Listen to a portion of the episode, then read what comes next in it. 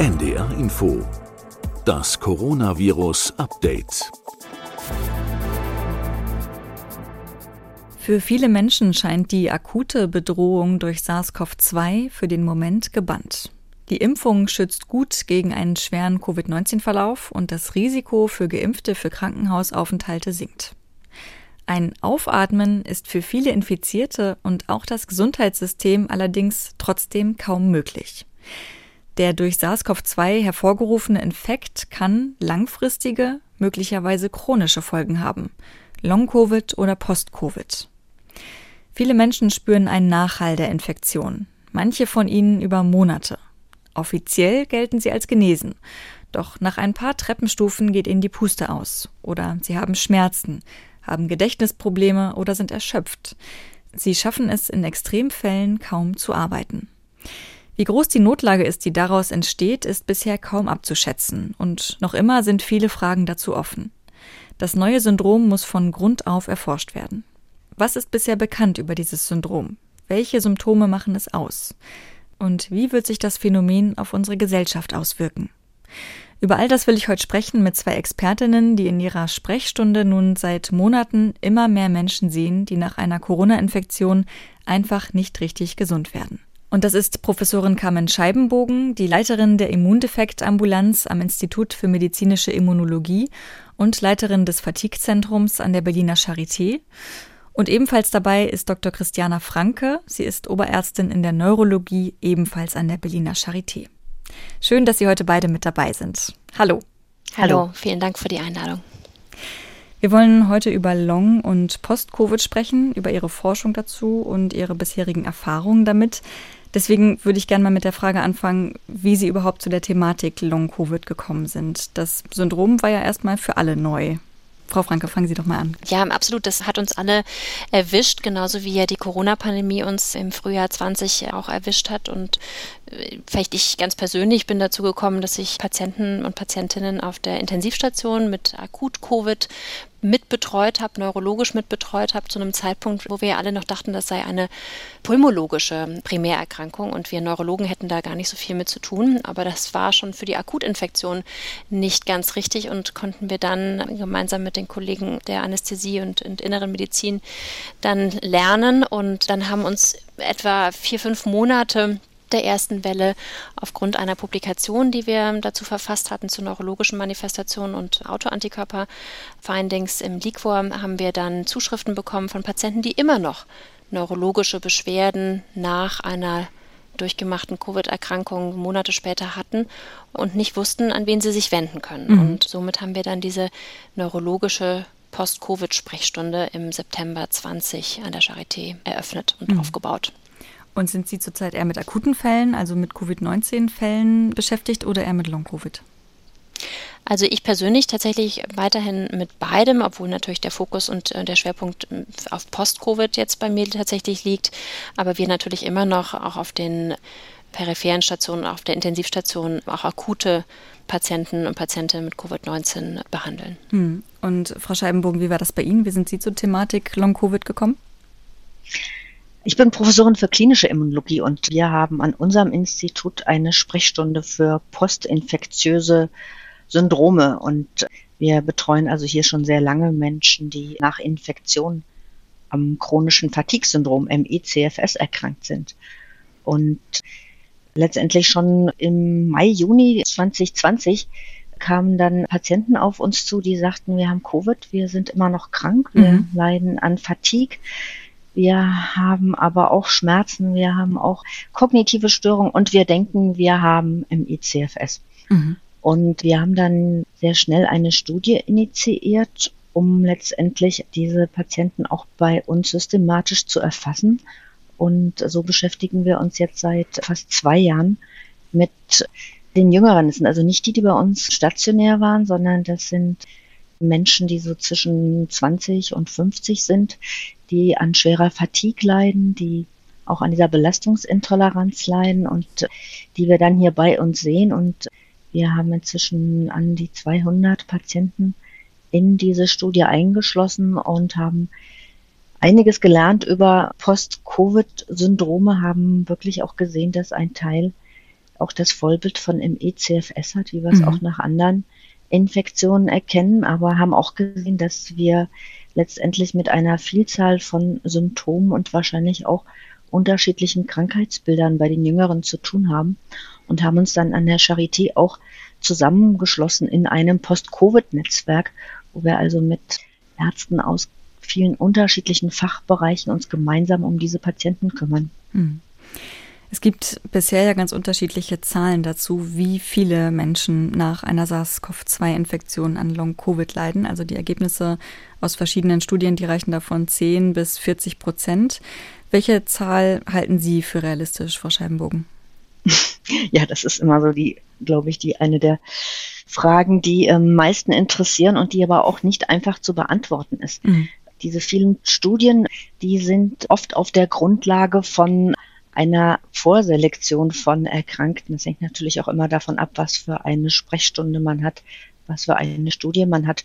Und letztendlich richtig gute Zahlen kann man nur bekommen, wenn man die Gesamtbevölkerung erfasst. Und solche Studien gibt es bislang nur wenige, aber es gibt auch einige. Man kann zum Beispiel nach England schauen. Mhm. Dort gibt es letztendlich von dem Office for National Statistics eine Verlaufsbeobachtung von mehreren hunderttausend an Covid Erkrankten, die also auch dokumentiert haben, die Erkrankung über eine PCR oder einen Antikörpertest und die diese Patienten also jetzt auch über einen längeren Zeitraum beobachten. Und da hat man relativ gute Zahlen. Da gab es auch ganz aktuell nochmal eine Übersicht und danach kann man davon ausgehen, dass etwa einer von 40 an Long-Covid leidet. Wenn man jetzt die gesamte Bevölkerung betrachtet, beziehungsweise wenn man nur die betrachtet, die infiziert sind, auch da gibt es ja wiederum eine Dunkelziffer, aber dann kommt man ungefähr auf die 10 Prozent. Ich denke also, diese 10 Prozent Long-Covid-Erkrankten, das ist so eine Zahl, ähm, die ist schon relativ zuverlässig. Mhm. Und wer hat denn ein besonders hohes Risiko für Long-Covid nach einer Infektion? Da gibt es ja auch da verschiedene Aussagen dazu. Ich würde die gerne mal mit Ihnen durchgehen. Also das heißt zum einen, wer wegen Covid-19 auf einer Intensivstation behandelt werden musste, der oder die wird immer mit Long-Covid zu kämpfen haben. Wir haben schon gehört, das sind eher nicht die PatientInnen, die Sie sehen, aber würden Sie sagen, ist das trotzdem ausnahmslos der Fall? Wer auf der Intensivstation lag, der wird Long-Covid-Probleme bekommen? Ja, das hängt natürlich noch mal ein bisschen davon ab, wie stark jemand erkrankt war, also ob jemand auch beatmet werden musste, wie lange er beatmet werden musste. Aber man kann schon davon ausgehen, dass der überwiegende Teil derer, die bei uns auf Intensivstationen lagen, dann auch ähm, Folgeprobleme haben, ähm, zum Teil auch schwere Folgeprobleme haben. Die ist ja auch nicht unerwartet.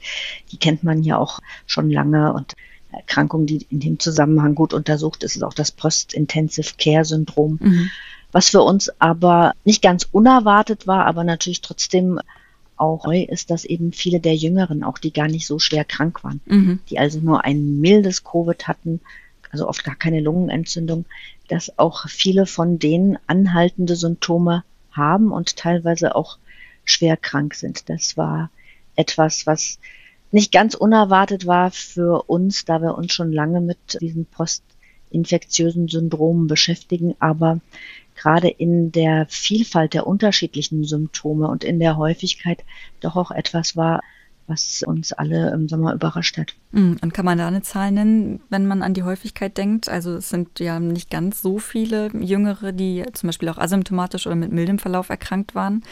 Was heißt da in dem Fall selten? Also einer von 100, einer von 10.000, kann man das irgendwie benennen? Naja, also von denen, die krank waren, da gehen wir schon davon aus, dass etwa 10 Prozent Long-Covid entwickelt. Weil anteilsmäßig sind die Jüngeren natürlich viel mehr als die Patienten, die bei uns auf Intensivstationen lagen. Also wenn wir von 10 Prozent Long-Covid-Erkrankungen sprechen, dann beziehen wir das auf alle, die an Covid erkrankt sind. Und das sind eben die meisten Long-Covid-Patienten dann in der Tat die Jüngeren. Mm, okay, ich hätte jetzt vermutet, dass es so ist, dass 10 Prozent aus dem gesamten Topf der Erkrankten zu suchen sind und dann bei den Älteren, die auf der Intensivstation gelegen haben, mehr dabei wären und dann bei den asymptomatisch infizierten Jüngeren eher weniger? Also bei den Älteren sind es mindestens zwei Drittel, die Long-Covid haben, die bei uns auf der Intensivstation lagen. Mhm. Aber es sind natürlich anteilsmäßig gesehen sehr viel weniger, deswegen auch nicht so ins Gewicht fallen. Und bei den Jüngeren, denke ich, kann man sich da, bei den 10 Prozent, glaube ich, kann man erstmal arbeiten. Und wir sprechen allerdings dann meistens nicht von asymptomatischen, sondern es sind schon, auch wenn man von einem milden Covid spricht, sind mhm. es schon Menschen, die meistens ziemlich krank waren. Ja, so wie eine Grippe. Mhm. Genau, so wie eine ordentliche Erkältung oder, oder Grippe. Und nicht nur, dass sie krank waren, sondern es waren oft auch Krankheitsverläufe über zwei, drei Wochen. Mhm. Frau Franke. Ich glaube, es wäre nochmal wichtig, vielleicht nochmal drei Dinge mal zu schärfen. Also äh, es gibt die Patienten, wie jetzt ausgeführt, mit mildem Verlauf und dann gibt es die Patienten, die hospitalisiert werden mussten während der Akutinfektion, ob auf peripherer Station und Sauerstoffversorgung über Nasenbrille oder dann sogar Intubation und intensivpflichtigen Verlauf. Und da gibt es ja tatsächlich Zahlen zu, dass die, die einen intensivpflichtigen Verlauf, die Patienten, die intensivpflichtig behandelt werden mussten, bis zu 80 Prozent residuelle Symptome haben, die, wie Frau Scheinbogen eben ja schon ausgeführt hat, ähm, nicht unbedingt ja immer auf Covid zurückzuführen sein müssen. Ne? Mhm. Also das in dem Fall von Long-Covid immer zu sprechen, finde ich schwierig, weil dafür gibt es einfach nicht gute untersuchte Daten, weil das sehr überlappend ist mit dem Post-Intensive Care Unit Syndrom. Mhm. Aber die, da haben viele Patienten auch neurologische Manifestationen. Das versuchen wir gerade auch in der Studie zu untersuchen, wo wir Patienten mit intensivpflichtigem Verlauf mit und ohne Covid-Erkrankung bezüglich der Kognition, also des Gedächtnisses und der Gedächtnisstörung nachuntersuchen, auch im Vergleich mit Patienten, die einen milden Akutverlauf von Covid-19 hatten. Mhm. Das ist, glaube ich, so das Erste. Dann das Zweite ist, ich glaube, 10 Prozent ist tatsächlich realistisch. Das ist ja auch eine Zahl, mit der die WHO in Publikationen angibt, dass 10 Prozent aller Patienten, die akut erkrankt waren, tatsächlich residuelle Symptome im Sinne eines Post-Covid-19-Syndroms erleiden. Und das Dritte ist tatsächlich, dass wir, glaube ich, nochmal gerade ziehen müssen, Long-Covid und Post-Covid. Von genau. der von der Definition. Das geht ja sehr durcheinander immer noch, obwohl ich habe schon das Gefühl, das ist tatsächlich etwas geschärfter, aber vielleicht noch einmal zur, zur reinen Definition. Das ist ja viele Monate ja eine rein zeitliche Definition gewesen, mhm. die im Oktober letzten Jahres von der WHO um klinische Symptome erweitert worden ist.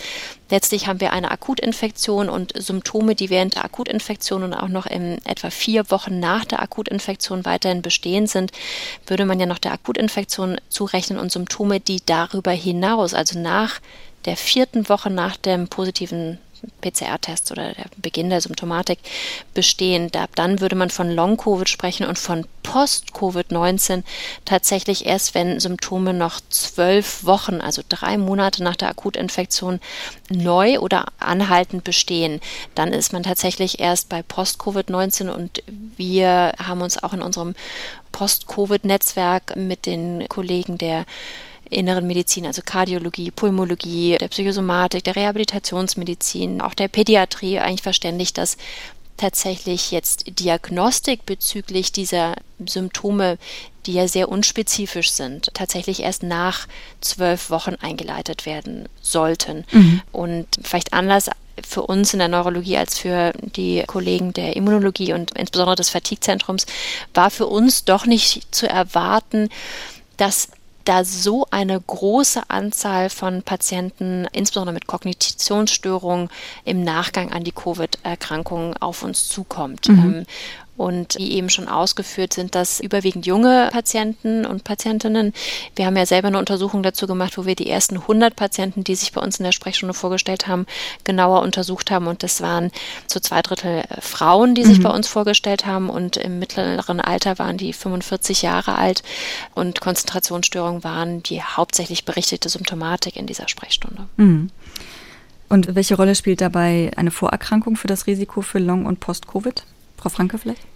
Ja, also genau, das ist tatsächlich auch nicht sehr gut untersucht. Wir selber haben als Kriterium festgelegt für diese neurologische Sprechstunde zu Post-Covid-19, dass wir keine Patienten in der Sprechstunde sehen, die jetzt neurologische oder psychiatrische Vorerkrankungen haben, weil das für uns extrem schwierig ist, das auseinander zu dividieren. Mhm. Ich gebe mal ein Beispiel. Eine Patientin mit einer multiplen Sklerose hat Covid-19 und berichtet im Nachgang dann zum Beispiel von Fatigue oder von Konzentration Konzentrationsstörungen.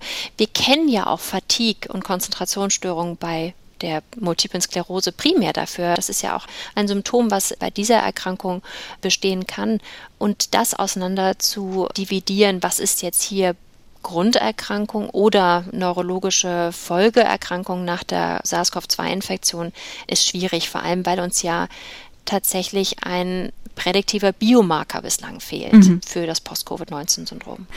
Wie ausschlaggebend ist es denn, ob ich als Infizierte eine hohe Viruslast hatte, Frau Scheibenbogen? Ist dazu schon was bekannt? Ja, genau. Also da kommen wir nochmal zu den Risikofaktoren und da gibt es ja inzwischen doch schon einige Untersuchungen. Und es gibt eine große Studie, die zum Beispiel gezeigt hat, dass auch die Höhe der SARS-CoV-2-Viruslast bei der akuten Infektion ein Risikofaktor ist, um Post-Covid-Syndrom zu entwickeln. Interessanterweise aber auch die EBV-Reaktivierung, also auch EBV, das EBV-Virus hm, wurde bei einem Teil der Patienten. Hm, das man auch als pfeifisches Drüsenfieber ja kennt. Genau, das Epstein-Barr-Virus wurde bei einem Teil der Patienten nachgewiesen. Dazu muss man wissen, dass das ein Virus ist, fast jeder von uns auch in sich trägt, also ein Herpesvirus, das meistens aber sich im Körper versteckt, keine Krankheitssymptome macht, aber bei Infektionen auch aktiv werden kann. Und man hat also gesehen, dass es nicht nur mehr EBV-Virus bei denen gab während der Akuterkrankung, die dann Post-Covid-Syndrom entwickelt haben, sondern dass man auch Antikörper messen kann, die auch dafür sprechen, dass EBV reaktiviert. Da kann ich auch vielleicht nochmal im Zusammenhang dann mit Mechanismen drauf eingehen, ja, was das eigentlich heißen kann, dass EBV reaktiviert. Wir kennen weitere Risikofaktoren und wir haben bei uns in unserer Studie ja Patienten gesehen, die eigentlich bis zum Erkrankungsbeginn gesund waren, also kaum Vorerkrankungen mitgebracht haben. Mhm. Und da haben wir auch nochmal geschaut, ähm, gibt es da auch immunologische Faktoren? Denn das Immunsystem spielt ja eine ganz wichtige Rolle, wie gut wir mit so einer Infektion fertig werden. Und da haben wir in der Tat gesehen, dass wir bei einem Teil der Patienten Immundefekte finden. Mhm. Und das sind interessanterweise vor allem ein Mangel an Komplementfaktor, nennt sich Manose bindendes Lektin. Mhm. Das ist ein Komplementfaktor, der uns gerade dann hilft, wenn wir mit einem neuen Erreger zu tun haben, diesen quasi zu binden, schneller zu neutralisieren. Und wenn man diesen Mangel hat, dann hat man also ein Risiko, dass man mit Virusinfektionen nicht ganz so schnell fertig wird. Und diesen Mangel haben wir immerhin bei 25 Prozent derer gefunden, die ein Post-Covid-Syndrom entwickelt haben. Und passend dazu gab es auch eine Studie aus Zürich, die auch gezeigt hat, dass wenn man niedrigere Immunglobuline hat, die haben das für das IgM beschrieben und auch das IgG3, das sind also unterschiedliche Formen von solchen Immunglobulinen oder Antikörpern, dann hat man auch ein höheres Risiko, Post-Covid-Syndrom zu entwickeln. Mhm. Und das dann natürlich am, am offensichtlichsten ist, es sind ähm, deutlich mehr Frauen als Männer. Ja. Also das sind etwa doppelt so häufig Frauen.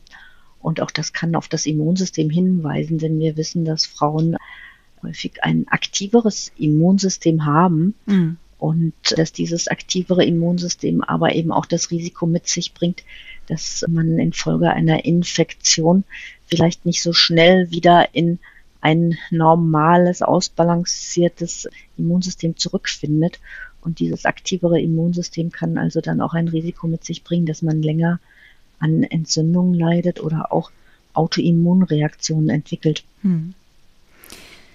Führen denn unterschiedliche Virusvarianten eher zu Long-Covid auch als andere? Also man könnte ja denken, Omikron ist jetzt bei vielen Menschen milder.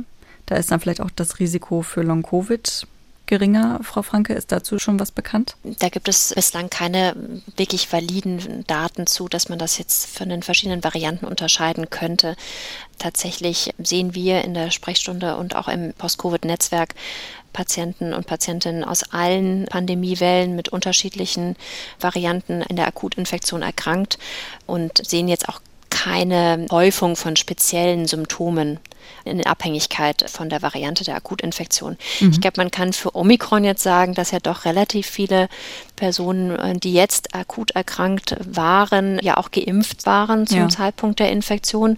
Und man wird jetzt sehen, wir haben jetzt Anfragen auch von den Patienten, aber wir haben natürlich auch noch viele Patienten, die noch nicht geimpft waren und auch erkrankt sind.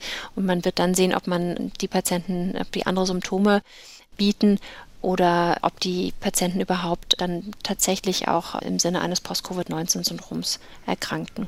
Ja, ich, ich kann dazu vielleicht noch ergänzen. Wir haben ja in Deutschland auch eine sehr aktive Patientenorganisation, Long Covid Deutschland. Und ähm, die sammeln ja auch Daten und von denen habe ich auch die Rückmeldung, dass sich doch jetzt auch nach Covid weiterhin viele melden mit anhaltenden Symptomen, so dass man auch davon ausgehen muss, dass auch Omikron genauso Long-Covid auslösen kann. Mhm. Und das auch bei Geimpften zwar nicht mehr so häufig, wie die Studien zeigen, auf die wir gleich noch zu sprechen kommen, mhm. aber dass auch nach Impfung doch auch Long-Covid oder Post-Covid-Syndrome auftreten können. Mhm. Genau, über die Impfung im Detail würde ich gerne später auch nochmal sprechen mit Ihnen. Nimmt denn das Risiko für Long-Covid bei einer Reinfektion zu? Also jetzt haben wir ja unter anderem auch hier im Podcast schon von Sandra Ziesek und Christian Rosten gehört, dass wir um mehrere Infektionen wahrscheinlich nicht herumkommen in den nächsten Monaten und Jahren. Und es gibt ja jetzt auch schon immer mehr Menschen, die sich schon das zweite oder auch sogar das dritte Mal angesteckt haben. Steigt für Sie dann das Risiko oder nimmt es vielleicht sogar ab? Vielleicht fange ich dazu an, das mal versuchsweise zu beantworten. Also tatsächlich, auch da fehlen uns Daten. Also wir sehen, dass uns ganz viele Fragen, die wissenschaftliche Grundlage fehlt, diese ausreichend zu beantworten. Aber was man sicherlich sagen kann, ist, dass es Patienten gibt, die nach der ersten Infektion ein Post-Covid-19-Syndrom entwickelt haben und dann nach einer erneuten Infektion sich das auch nochmal von der Symptomatik her verschlechtert hat. Auf der anderen Seite muss man auch sagen, dass ja gerade dieser fluktuierende Verlauf des Post-Covid-19-Syndroms mit Symptomen, die mal stärker und dann mal weniger stark ausgeprägt sind, ja auch mit zur Definition der WHO gehört und somit nicht immer ganz auf die vielleicht erneute Reinfektion dann zurückzuführen sein kann. Mhm. Das gleiche gilt ja auch für Patienten, die ein Post-Covid-19-Syndrom haben und sich dann äh, geimpft haben. Es gibt Patienten, die berichten, vielleicht sogar über eine Verbesserung der Symptome. Allerdings ich persönlich habe solche Patienten nicht, also ich frage danach immer alle meine Patienten, aber meine Patienten haben mir das bislang nicht rückgemeldet, dass es sich nach der Impfung zu einer Besserung der Symptomatik gekommen wäre, wenngleich aber auch nicht zu einer Verschlechterung. Mhm. An dieser Stelle vielleicht einmal noch kurz der Hinweis, Kinder und Jugendliche scheinen ja deutlich seltener betroffen zu sein als Erwachsene, sind aber wohl vor dem Risiko nicht ganz gefeit. Über Kinder werden wir aber heute in dieser Folge nicht sprechen, einfach weil sie beide sich in ihrem Alltags, in ihrem Arbeitsalltag ausschließlich mit Erwachsenen beschäftigen. Und dann würde ich ganz gerne auch zu den Symptomen übergehen. Sie haben ja gerade schon, Frau Franke, unterschieden zwischen Long- und Post-Covid. Muss man da auch unterscheiden zwischen den Symptomen, die Long-Covid betreffen und die Post-Covid betreffen, oder geht es da wirklich nur um den zeitlichen Rahmen? Sie haben das gerade schon einmal ausformuliert, aber ich würde Sie bitten, das noch einmal zu machen. Ja, natürlich.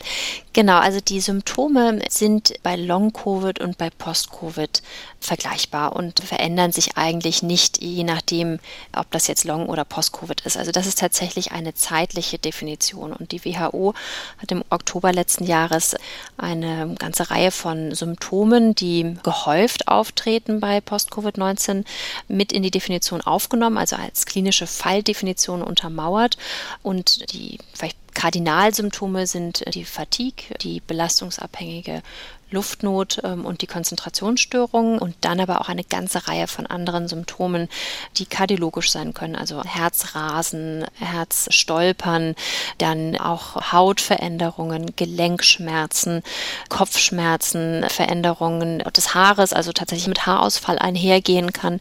Eine ganze Reihe von Symptomen, die nach der Definition, wie gesagt, für Post-Covid drei Monate nach der Akutinfektion neu oder residuell bestehen, für mindestens zwei Monate und die auch diesen fluktuierenden Charakter haben, also mal stärker ausgeprägt sind und mal weniger stark ausgeprägt sind. Das wäre Teil der Definition. Mhm. Wie genau kann man Fatigue denn beschreiben? Also die Unterscheidung von Müdigkeit ist da ja vielleicht auch gar nicht immer so einfach. Nun, Fatigue, das ist etwas, was Ihnen erstmal natürlich der Patient schildert und der sagt auch nicht, ich leide an Fatigue, sondern der nutzt meistens schon den Begriff, dass er entweder müde ist oder erschöpft ist oder nicht mehr so leistungsfähig. Fatigue ist so ein relativ kompliziertes Symptom, weil es eben erstmal nicht so leicht messbar ist auf der einen Seite, aber auf der anderen Seite auch so häufig vorkommt bei vielen unterschiedlichen Erkrankungen und deswegen sich viele auch schwer tun, Fatigue richtig einzuordnen, sowohl von der Frage, wo ist jetzt herkommt, als auch wie schwer die Fatigue ist.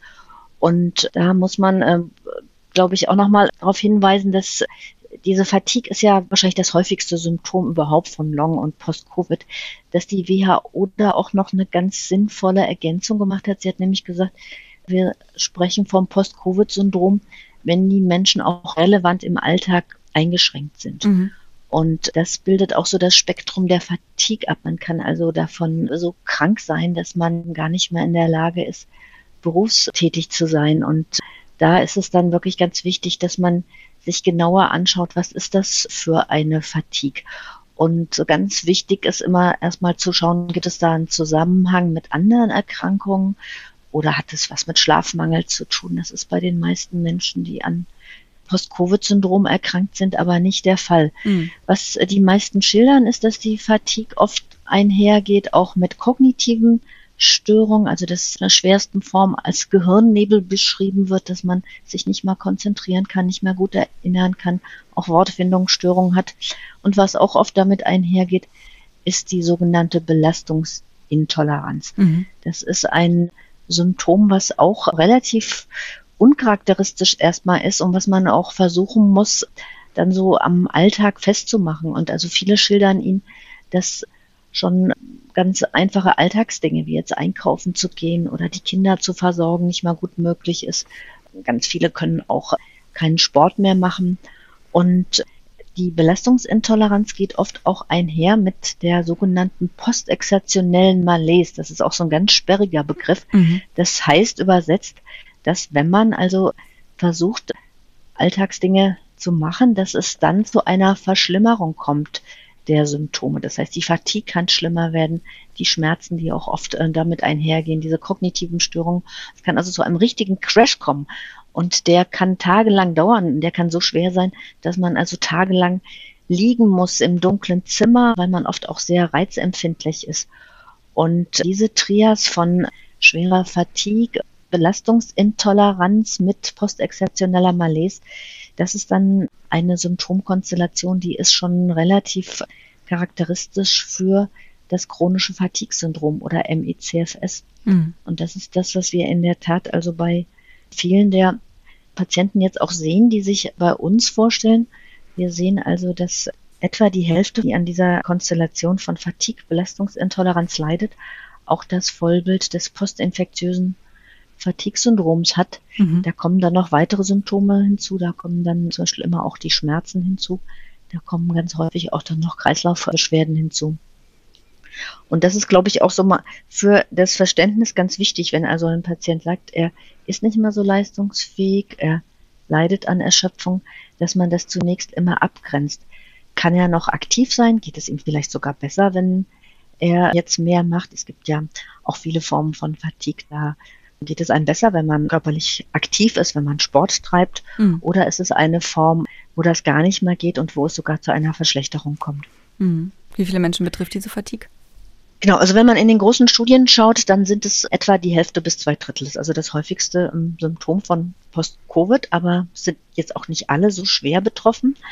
Die, die wir bei uns sehen, das sind Patienten, die haben wir von vornherein natürlich schon deswegen gesehen, weil sie an Fatigue leiden. Mhm. Und da sehen wir, dass etwa die Hälfte derer das Vollbild hat des chronischen Fatigue-Syndroms und die andere Hälfte meistens auch viele Symptome, also auch Belastungsintoleranz, auch Schmerzen, auch kognitive Störung hat, aber nicht diese schwere postexertionelle Malaise und die Diagnosekriterien für CFS nicht erfüllen. Hm ich da noch kurz ergänzen darf, genau das würden wir auch so sehen für unsere Sprechstunde. Natürlich hat jede Sprechstunde ihren eigenen Bias, natürlich. Wenn wir solche Patienten haben, die so schwer erkrankt sind an Fatigue, auch an postakzeptioneller Malaise leiden, Belastungsintoleranz, dann steht ja die neurologische Symptomatik, also die Konzentrationsstörung jetzt vielleicht in dem Fall oder die Kopfschmerzen, die bestehen können parallel, aber die stehen ja nicht im Vordergrund. Ne? Das heißt, tatsächlich in unserer Sprechstunde sehen wir viele viele Patienten mit Fatigue angeben, aber nicht so schwer erkrankt sind, wie es jetzt gerade geschildert worden ist, mit Crashs und ausgeprägter Belastungsintoleranz. Mhm. Ähm, wenngleich aber doch unter den Konzentrationsstörungen als führendes Symptom, deswegen stellen sie sich natürlich auch bei uns in der Neurologie vor, so eingeschränkt sind, dass sie zum Beispiel nicht ihrem Berufsleben mehr nachgehen können, wie sie das vorher von sich gewohnt waren. Mhm. Daraus ergibt sich jetzt schon das Bild, das ist ein großer Begriff, Long-Covid, Post-Covid, der das Krankheitsbild von Menschen einschließt, die einerseits gar nichts mehr machen können, so wie sie es vorher gemacht haben und viele Stunden am Tag mehr schlafen müssen als vorher. Aber auch das Krankheitsbild von Patientinnen umfasst, die in Anführungszeichen vielleicht nur nicht mehr riechen können. Müsste das dann nicht besser ausdifferenziert werden? Das ist ja auch gerade dann wichtig für die Menschen, die schwere Fälle von Long- oder Post-Covid haben. Ja, also man versucht ja auch schon, das äh, so ein bisschen in Schubladen einzuordnen. Das ist auch ganz wichtig war für die Erforschung der Mechanismen, dass man auch erstmal anhand der Symptome versucht, aus diesem großen Überbegriff Post-Covid-Syndrom Subtypen zu definieren. Und was wir also schon relativ gut definieren können, ist das chronische Fatigue-Syndrom, das möglicherweise die schwerste Form des Post-Covid-Syndroms ist, mhm. auch relativ gut abzugrenzen, sind solche Erkrankte, bei denen man doch Auffälligkeiten findet in der Organdiagnostik. Es sind also durchaus auch jüngere Patienten dabei, die zum Beispiel dann eine chronische Lungenerkrankung entwickeln oder auch mal eine Myokarditis, eine Herzmuskelentzündung entwickelt haben oder was sicher Frau Franke gleich nochmal ergänzen kann. Es gibt auch einige, die neurologische Erkrankungen haben oder auch Autoimmunerkrankungen, klassische, die man kennt. Aber die allermeisten haben, wenn man sie also genau untersucht, auf ähm, Lungen, auf Herzfunktion, auf Organfunktion, haben da erst einmal keine Auffälligkeiten, sodass wir die anhand der Symptomkonstellation versuchen, in Untergruppen einzuordnen. Und da gibt es eine weitere Untergruppe, die man inzwischen auch ganz gut kennt.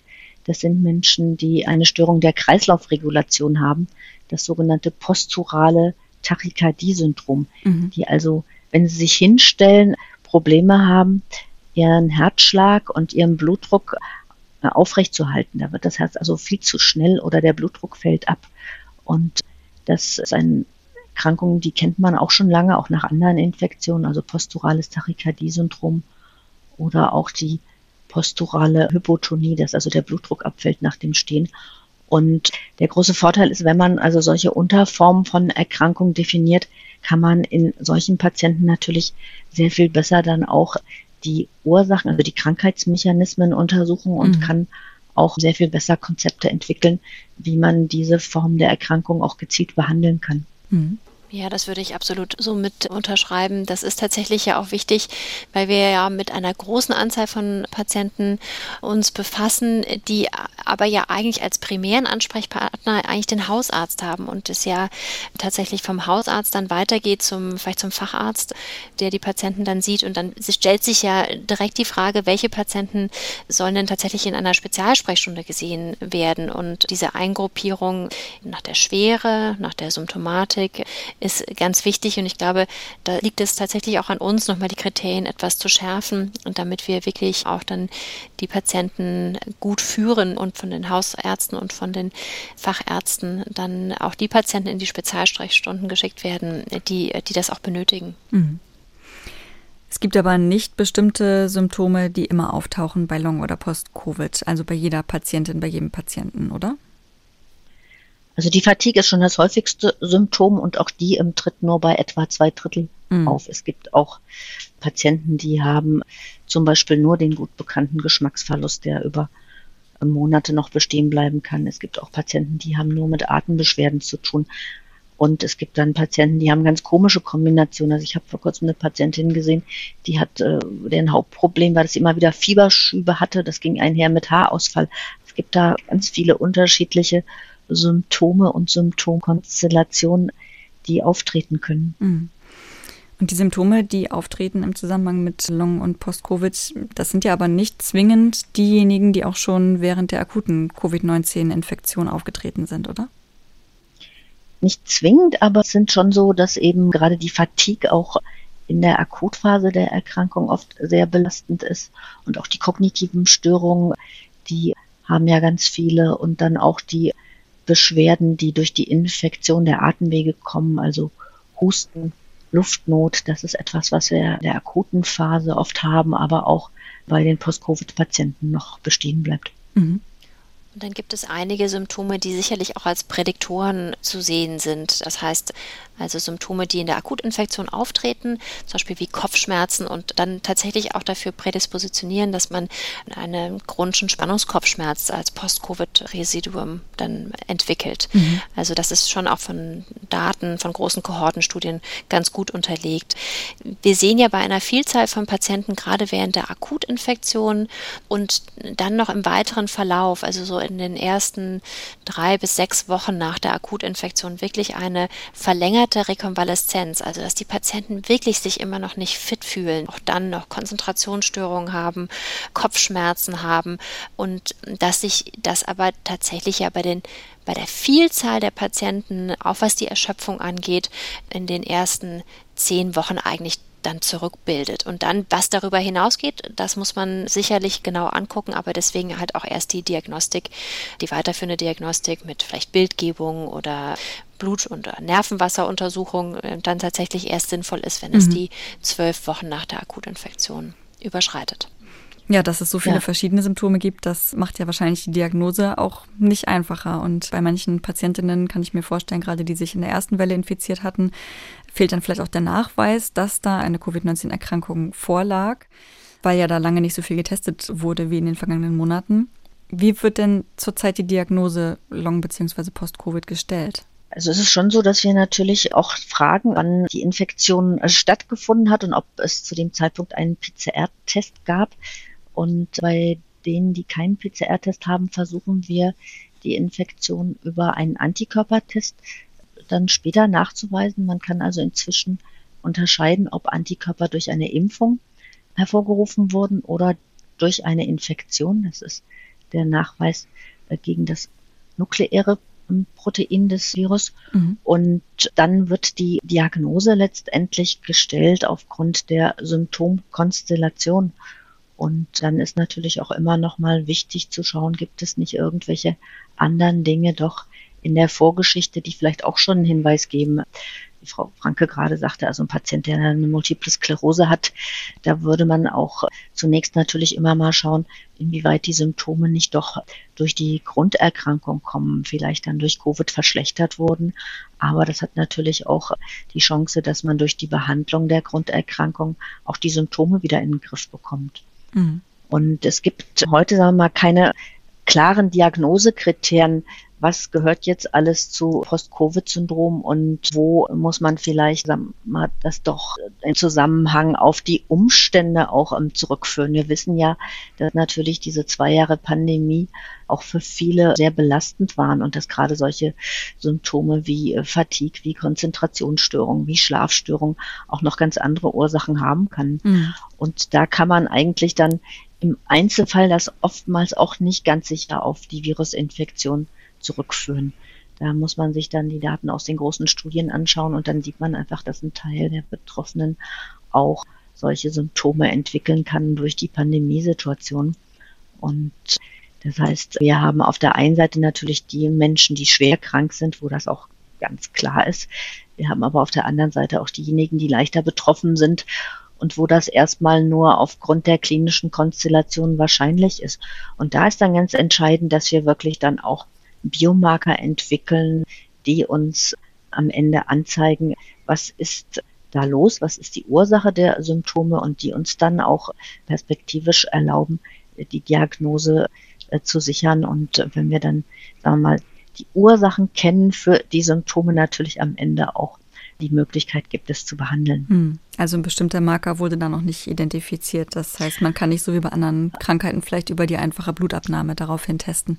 Naja, wir haben schon einige Marker inzwischen und wir ähm, haben ähnlich wie das klinische Bild sehr bunt ist, haben wir auch hier inzwischen schon verschiedene Marker, mhm. sodass wir auch davon ausgehen müssen, dass das Post-Covid-Syndrom keine einheitliche Erkrankung ist, sondern dass es unterschiedliche Dinge gibt, die dazu führen.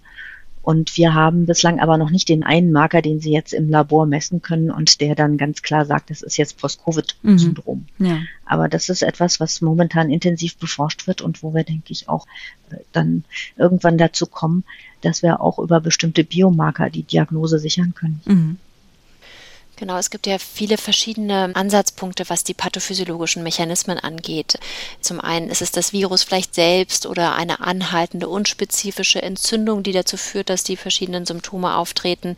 Ist es etwas, was gefäßbedingt ist, also vielleicht auch mit einer verminderten Perfusion, also Versorgung mit Blut einhergehen kann? Oder ist es etwas, das doch autoimmunologisch, also vielleicht sogar virusgetriggert ist, zu einer Autoantikörperbildung kommt, die die verschiedene Symptome verursacht dann. Das kennen wir auch von anderen Erkrankungen, zum Beispiel der Herpes simplex Enzephalitis und dann also von anderen viralen Erkrankungen. Ich glaube, da gibt es tatsächlich wahrscheinlich nicht den einen Schlüssel für die Pathophysiologie, mhm. aber das ist ja, wie Frau Scheibenbogen sagte, wirklich Gegenstand von aktueller Forschung und wäre auf jeden Fall sehr hilfreich, wenn man solche Marker tatsächlich für die Routine hätte und vielleicht anhand dieser Marker auch dann auch für die Patienten eine bessere Einschätzung bezüglich Prognose und Dauer der Symptomatik und natürlich auch daraus therapeutische Implikationen ableiten könnte. Mhm. Vielleicht muss man noch mal eine Sache ergänzen, die diese Symptome haben wir ja jetzt drüber gesprochen, sind ja sehr unspezifisch, sehr bunt, sehr breit, sind vielen verschiedenen Disziplinen in der Medizin eigentlich primär behandelt, sodass es auf der einen Seite ja ganz wichtig ist, dass man sich sehr gut vernetzt und interdisziplinär arbeitet. Und das ist, glaube ich, auch schon sehr gut gelungen an vielen Stellen.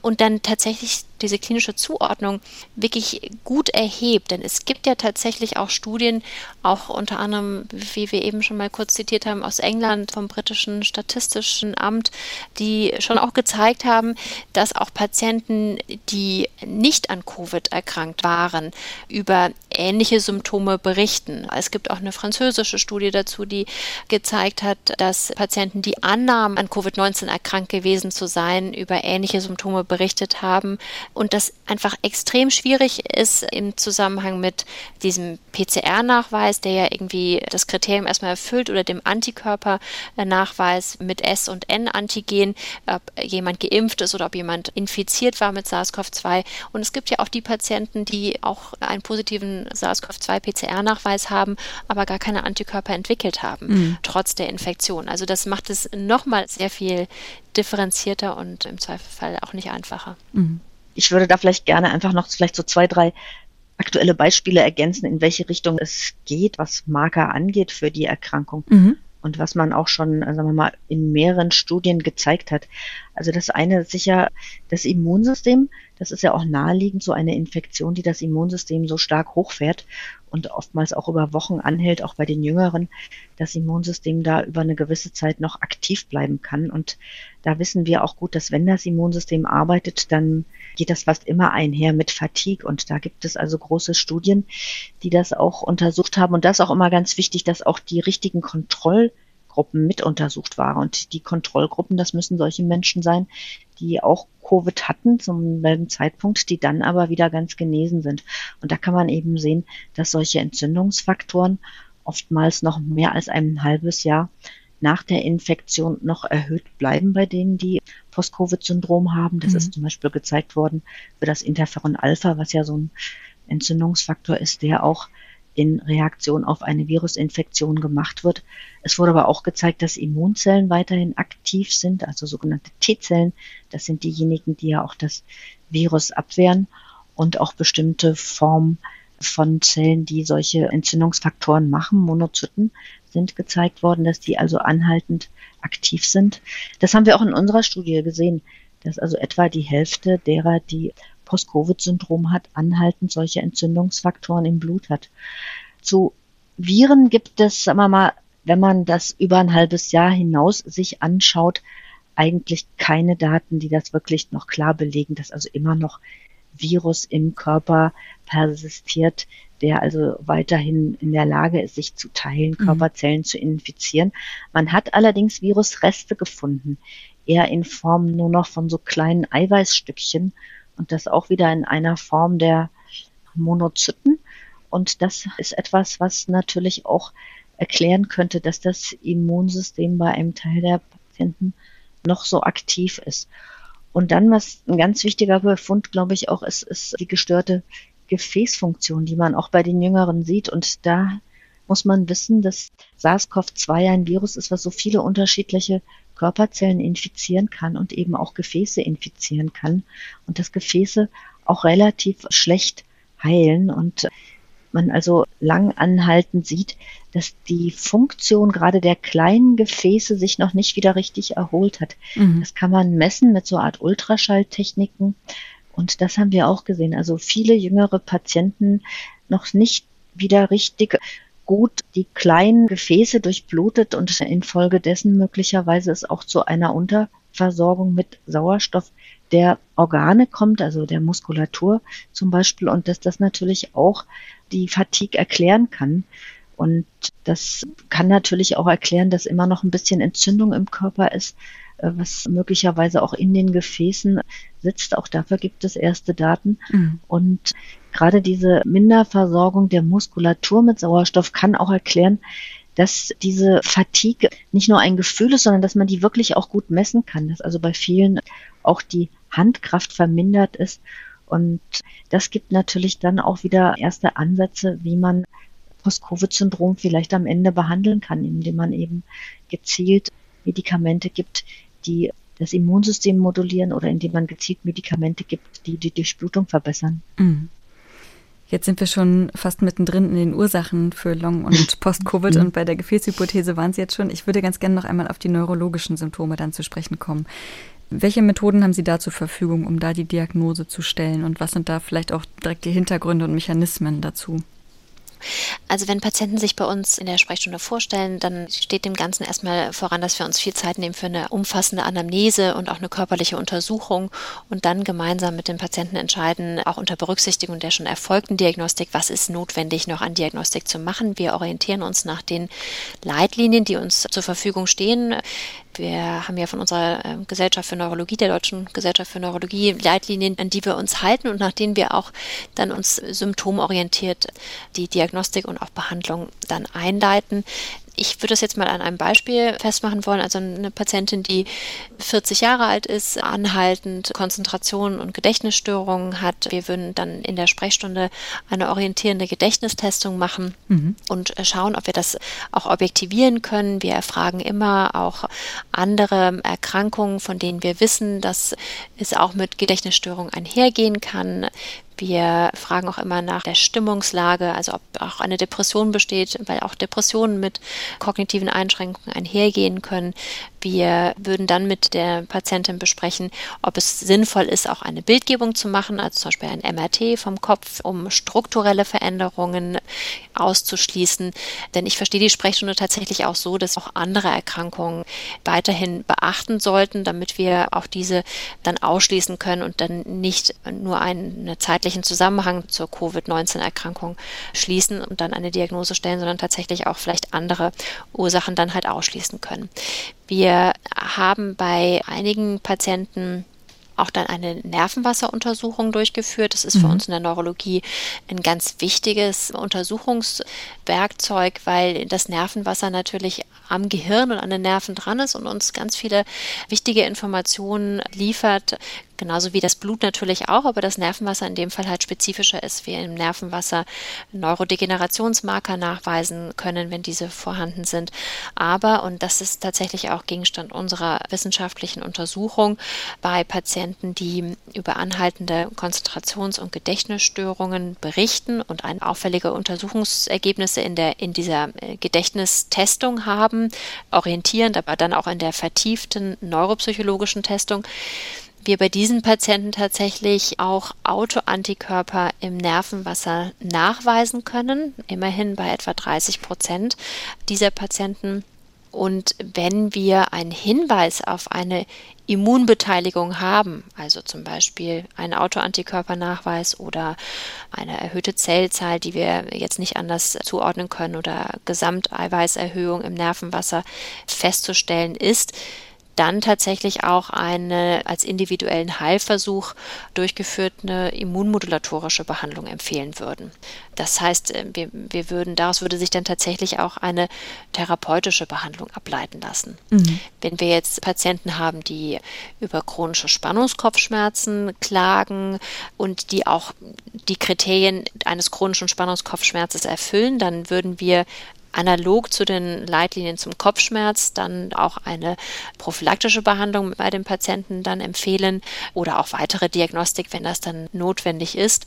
Und das gleiche gilt für Patienten, die mit schmerzhaften Missempfindungen der Fußsohlen und der Hände kommen. Das heißt, auch hier würden wir dann elektrophysiologische Untersuchungen durchführen und mit den Patienten äh, gemeinsam schauen, dass wir andere Erkrankungen auch mittels Blutuntersuchung ausschließen. Solche Möglichkeiten bildgebende Diagnostik, MRT, spielt das eine Rolle? Genau, tatsächlich ist das MRT für uns ganz wichtig, also bildgebende Diagnostik des, des Kopfes, also ein CMRT bei Patienten mit anhaltenden, über viele Wochen andauernden Kopfschmerzen und auch Konzentrationsstörungen ist wichtig zum Ausschluss von strukturellen Veränderung des Gehirns, wenngleich wir die bei den Patienten, die wir bislang untersucht haben, so gut wie nie finden. Also wir finden eigentlich bei Patienten mit mildem Akutverlauf der Covid-19-Erkrankung keine Veränderung des Gehirngewebes in der strukturellen MRT-Bildgebung. Bei Patienten, die intensivpflichtig waren während der Akutinfektion, ist das schon mal anders. Da findet man zum Beispiel Mikroblutungen im Gehirngewebe, aber das ist sicherlich auch der intensivmedizinischen Behandlung zu zuzuschreiben, mhm. die das dann mit sich bringt, weil man ja zum Beispiel starke Blutverdünnung benötigt, während man eine ECMO hat oder während man andere intensivmedizinische Behandlungen erhält. Mhm. Das war ja vor einigen Monaten mal die Schlagzeile, das Virus kann ins Gehirn gelangen. Ja, tatsächlich ist das auch so. Das Virus ist ja auch in pathologischen Untersuchungen nachgewiesen worden in Gehirnen, die von Patienten, die akut erkrankt waren und schwere Verläufe hatten, verstorben sind, auch an der Akuterkrankung. Da konnten Neuropathologen ja auch Virusbestandteile nachweisen. Ich glaube, man muss dabei immer berücksichtigen, was sind das für Patienten, die ja dann auch so einen schweren Verlauf hatten und verstorben sind. Die haben ja intensivmedizinische Behandlung erhalten, somit ja auch verschiedene Therapien oder Untersuchungen gehabt, sodass das Virus vielleicht auch an Orte gekommen ist, wo es sonst unter bei Patienten mit mildem Akutverlauf nicht unbedingt mhm. hinkommt. Aber die Eintrittspforte über die Nase und äh, den Riechnerv ist auch bei Patienten mit mildem Verlauf ja nachgewiesen nachgewiesen worden und man kann auch hier Hinweise für Mikroglia-Aktivierung, also das heißt letztendlich Entzündungsmarker nachweisen, vor allem im, im Riechnerv und auch im Hirnstamm. Mhm. Wie diagnostizieren Sie, Frau Scheibenbogen, denn PatientInnen in der Fatigue-Sprechstunde? Ja, also bei uns kommen die Patienten ja und haben meistens schwere Fatigue sind ähm, stark im Alltag beeinträchtigt und wir versuchen die Fatigue dann zum einen über Fragebögen zu erfassen, dass wir also auch schauen, wie ausgeprägt ist die Fatigue, was kann man im Alltag noch leisten. Aber wir versuchen auch die Fatigue zu messen, zu objektivieren und da haben wir eine relativ einfache Untersuchungstechnik. Wir messen die Handkraft mhm. äh, und da sehen wir, dass bei vielen Erkrankten also auch die Handkraft, also die muskuläre Kraft vermindert ist und dass das auch einhergeht mit der Schwere der gefühlten Fatigue.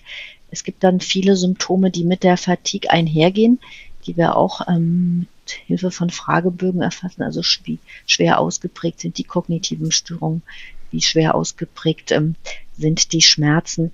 Und dann ganz wichtig auch, um diese Fatigue weiter abzuklären, ist, dass wir auch Labordiagnostik machen.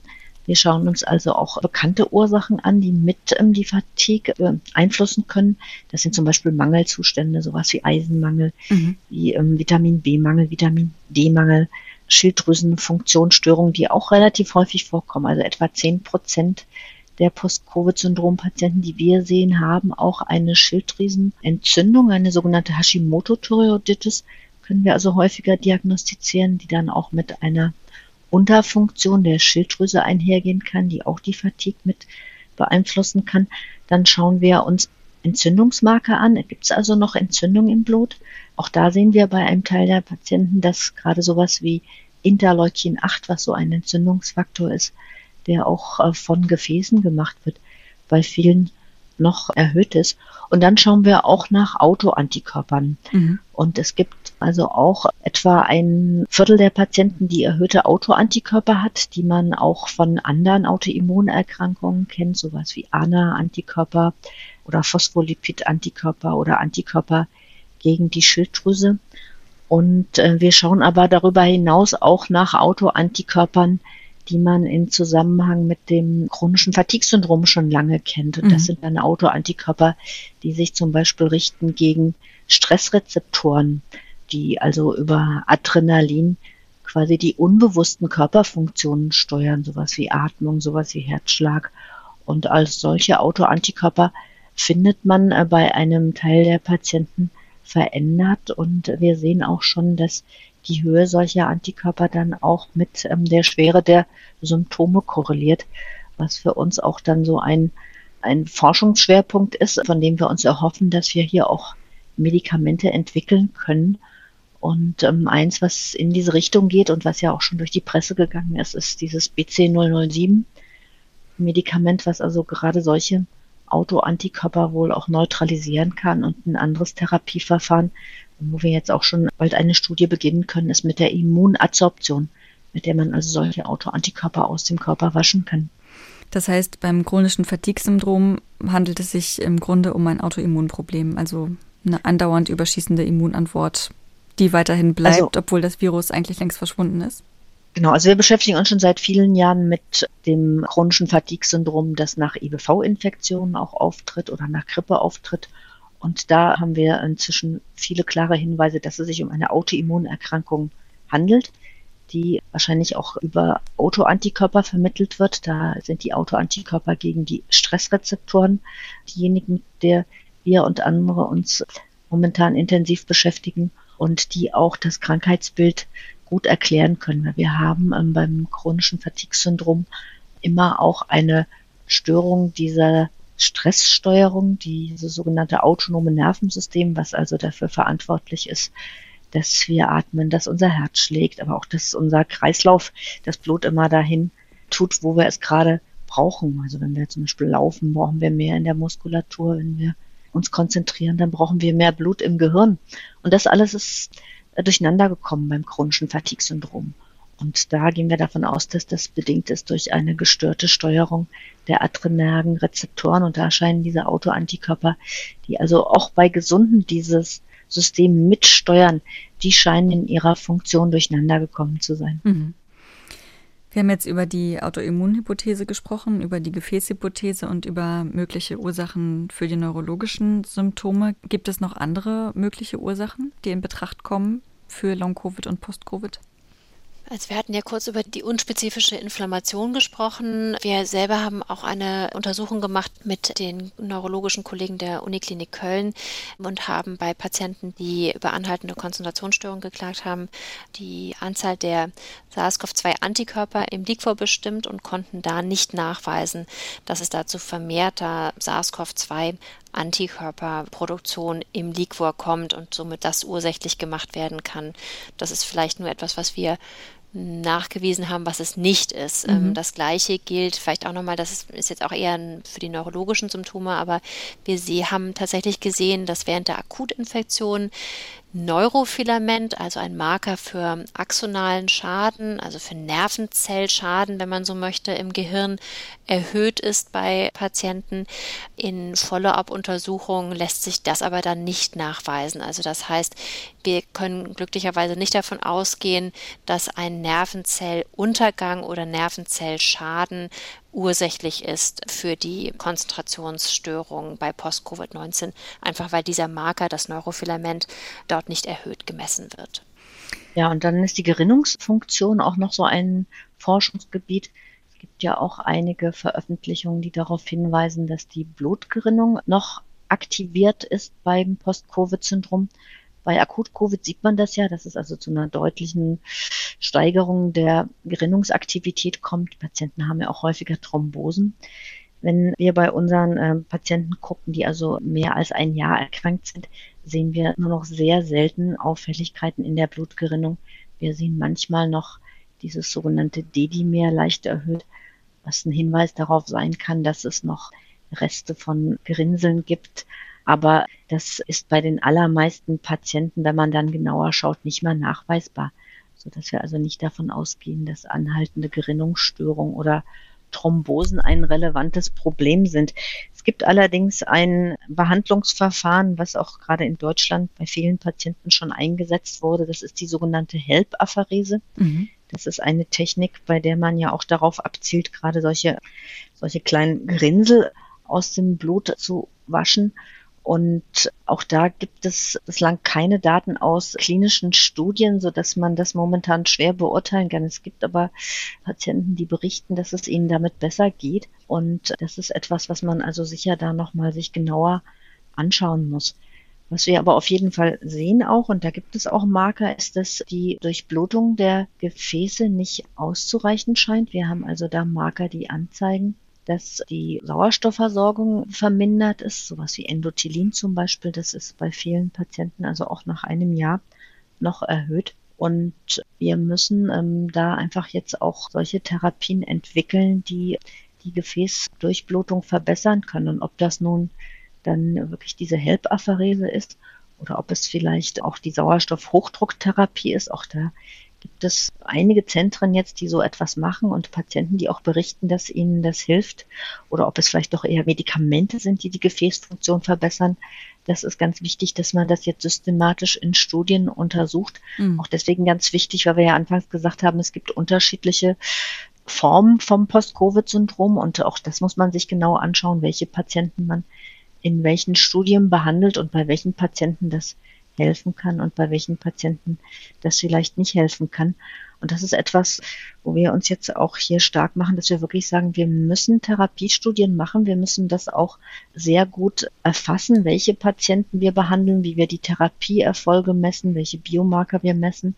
Das ist sehr aufwendig inzwischen, solche klinischen Studien zu machen. Da haben wir jetzt wieder neue Vorgaben von der EU, wie klinische Studien auszusehen haben. Aber ohne das wird es nicht gehen, weil sonst kommen wir nicht weiter, um Medikamente wirklich am Ende zur Zulassung zu bringen, um diese vielen Patienten behandeln zu können. Bislang mhm. ist die Behandlung, über die wir jetzt noch gar nicht gesprochen haben, ja in erster Linie symptomeorientiert und wir können vielen Patienten damit auch nur bedingt helfen. Mhm. Manche Patientinnen berichten ja aber auch, dass es ihnen nach einer akuten Krankheitsphase wieder gut ging und dass sie dann aber nach einem längeren Zeitraum plötzlich wieder Symptome bekommen haben. Wie kann das passieren? Was ist da der Mechanismus dahinter? Also wir hören das häufig im Zusammenhang mit dem Wiederaufnehmen der Berufstätigkeit oder dass man wieder, man sich voll um seine Familie kümmert. Und da haben wir auch die Erfahrung gemacht, wenn wir uns das nach anderen Virusinfektionen anschauen, dass auch MECFS oftmals erstmal wieder zur Ruhe kommen kann nach der Akutinfektion mhm. und es dann nach Monaten wieder zu einer Verschlimmerung kommt. Mhm.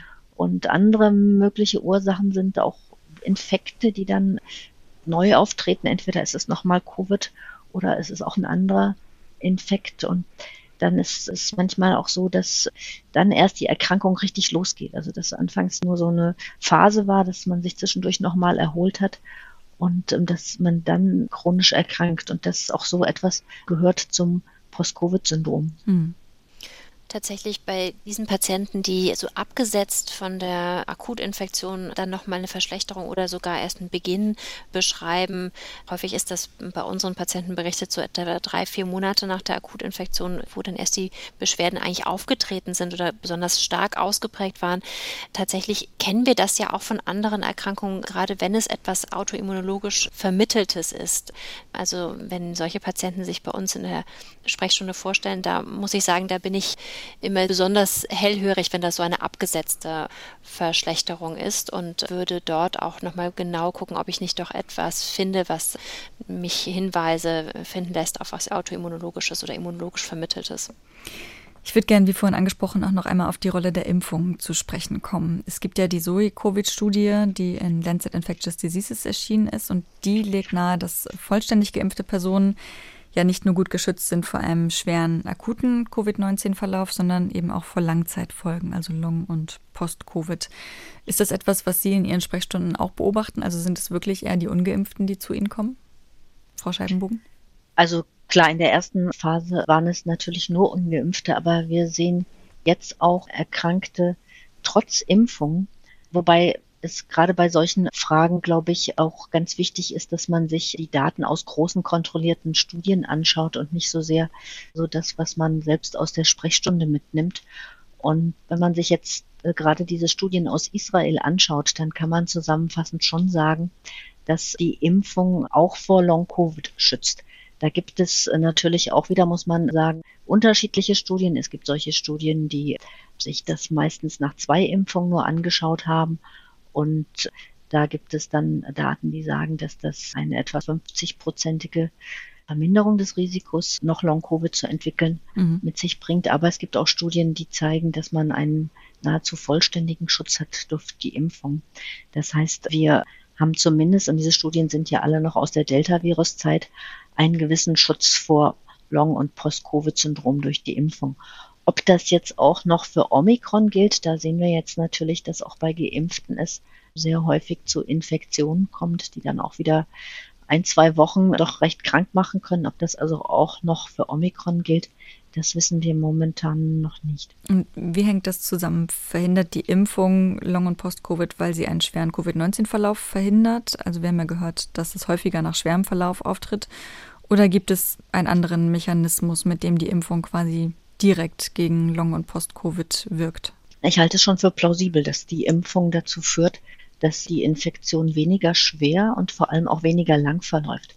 Und ich denke, dass das mit eins der Hauptprobleme ist, dass wir bei Covid oftmals Infektionsverläufe haben, die über zwei, drei Wochen geht und dass das dazu führt, dass das Immunsystem so stark aktiviert wird und so schwer durcheinander gerüttelt wird und es deswegen auch sehr viel länger braucht, um wieder zur Ruhe zu kommen. Es ist ja auch das Immunsystem selbst, was sich kontrolliert, was sich am Ende wieder abschalten muss. Mhm. Und das ist etwas, was sicher durch die Impfung aufgefangen wird, dass die Infektion auch nicht mehr so lange verläuft. Denn auch wenn die Antikörper, die wir durch den Impfstoff haben, uns jetzt nicht gut vor Omikron schützen. Wir haben ja auch noch unsere T-Zellen, mhm. die dann in, gerade in der zweiten Woche der Infektion auch eine ganz wichtige Rolle spielen um die virusinfizierten Zellen zu finden und zu kontrollieren. Und die sind auch gegen das Omikron gut wirksam. Hm.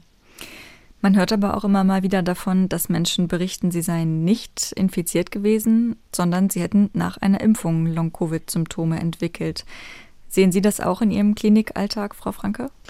Ja, das ist tatsächlich etwas, was uns so seit dem Herbst letzten Jahres doch vermehrt jetzt begegnet und Patienten anschreiben, die neurologische Manifestationen nach der Impfung berichten, beziehungsweise die in, in Zusammenhang bringen.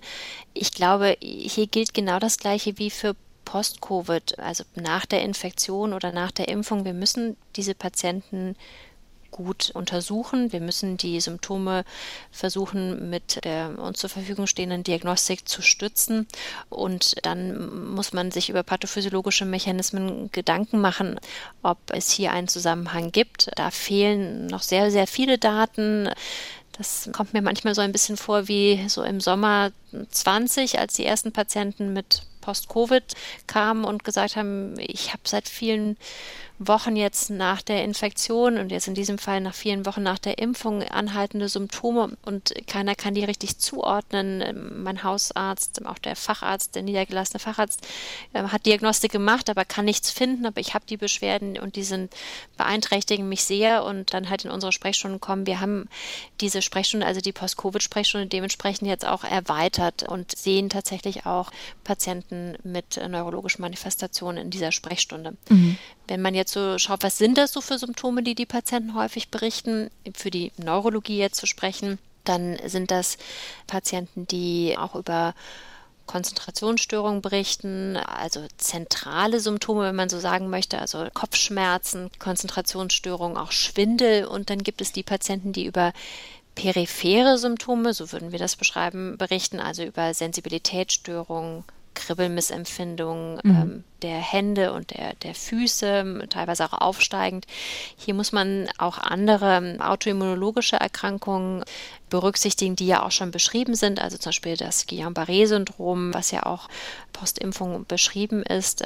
Aber nicht alle Patienten haben natürlich ein Guillain-Barré-Syndrom, sondern man muss dann auch gut gucken, gibt es andere Ursachen für eine Polyneuropathie, also eine Erkrankung der Nerven, die diese Missempfindung auslöst. Mhm. Und können Sie schätzen, wie viele Menschen davon betroffen sind?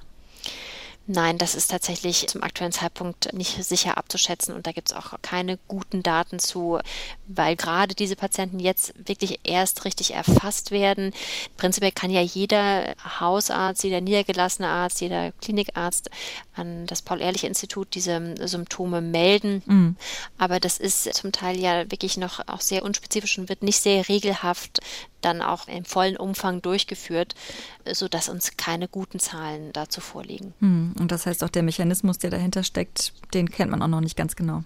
Ich würde sagen, es gibt dazu Hypothesen und auch Vorstellungen, wie pathophysiologische Mechanismen da ablaufen können, aber da fehlen uns tatsächlich valide Daten. Also es gibt ja einen Bericht von Pfizer, die ähm, haben ja Überblick über Nebenwirkungsmeldungen, die bei ihnen eingegangen sind. Die kann man sich anschauen. Es sind inzwischen über 40.000 Berichte, die da eingeflossen sind und da sieht man auch die unterschiedlichsten Dinge, die berichtet werden infolge der Impfung. Das ist natürlich, sagen wir mal, erstmal nur das, was die Patienten oder die Ärzte berichten. Man muss das sicher auch systematisch untersuchen. Also ich habe auch inzwischen einige Patienten gesehen und ich denke auch, das kann unterschiedliche Ursachen haben. Ich habe zum Beispiel auch Patienten gesehen, die ein pfeifersches Drüsenfieber in der Vorgeschichte hatten. Das ist eine schwere EBV-Infektion. Wenn man also EBV erst als junger Erwachsener bekommt, dann kann das zu einer schweren Infektionserkrankung führen und ist ein Risikofaktor auch, um chronisches Fatigue-Syndrom zu entwickeln. Und was also eine Möglichkeit auch ist, ist, dass so eine Impfung, das ist ja gerade dieser RNA-Impfstoff, ist ja auch ein sehr wirksamer Impfstoff, dass der natürlich auch das Immunsystem aktiviert und dass in diesem Zusammenhang auch EBV-Viren reaktivieren und dass es dann infolge einer EBV-Reaktivierung auch zu Autoimmunreaktionen kommen kann und das auch solche Syndrome machen kann.